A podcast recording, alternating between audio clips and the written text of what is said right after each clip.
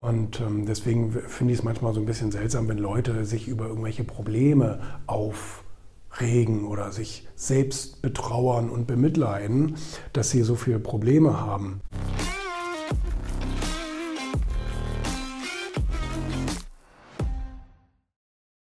Ja, du brauchst Probleme. Du brauchst Probleme, äh, sonst kannst du keine Wirtschaft machen.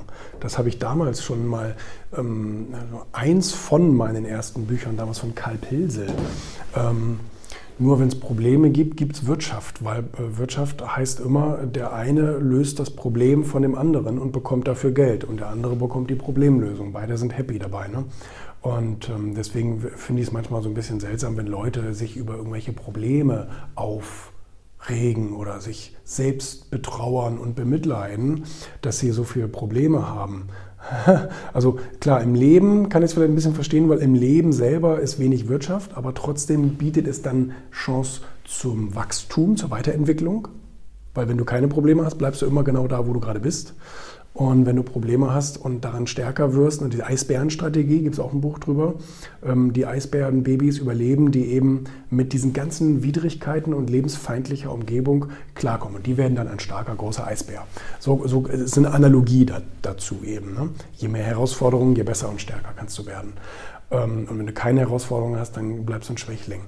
Aber auch in der Wirtschaft ist es natürlich, wenn du als Unternehmen irgendwie ein Problem hast oder sowas, ein, ein Ast bricht dir ab oder irgendwie ein neues Gesetz oder Coronavirus. Ne? Jetzt hatten viele Dropshipper ganz immense Probleme, weil in Wuhan eine große, große Fabrik steht, wo eben auch so viele Produkte erzeugt werden, die Dropshipper eben für ihr Geschäftsmodell benutzen. So, und dann ist das Geschäft jetzt einfach mal ein paar Monate out of order, weil die ähm, nicht, nicht das Haus verlassen dürfen, nicht in die Fabrik gehen dürfen und eben auch dann keine Produkte für dich produzieren und auch nicht verschicken. Ne? Und die Leute, die dann letztendlich ein Produkt, ein Paket aus Wuhan bekommen, ne, hat Felix mir erzählt, die machen, da, die machen da eine Tüte drum und schicken das ungeöffnet zurück und sagen, aus Wuhan will ich nichts haben ähm, ist natürlich psychologisch. Ne? Ich meine, der, der Virus ist längst tot nach zwei Wochen Seeweg, aber ähm, das, äh, ich würde es auch nicht aufmachen.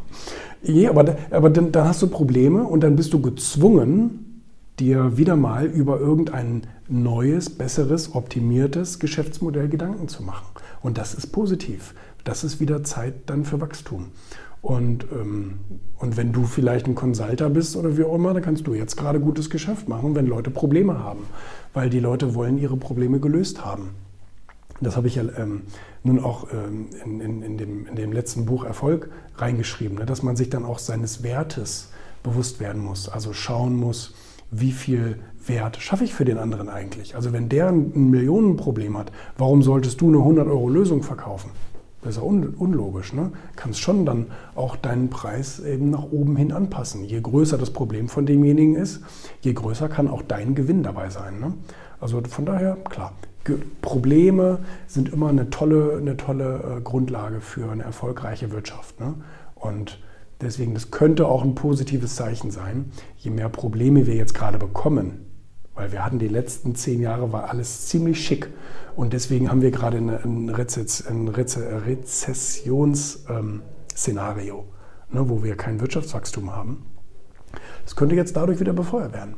Wenn jetzt Probleme wieder wirklich am, äh, an der Tagesordnung sind und die Leute Panik haben, Virus, bla bla bla, können auch dadurch wieder eben ähm, kann dadurch wieder eben ein Wirtschaftswachstum auch entstehen. Ne? Weil, wie gesagt, je mehr Probleme, je bessere Wirtschaft.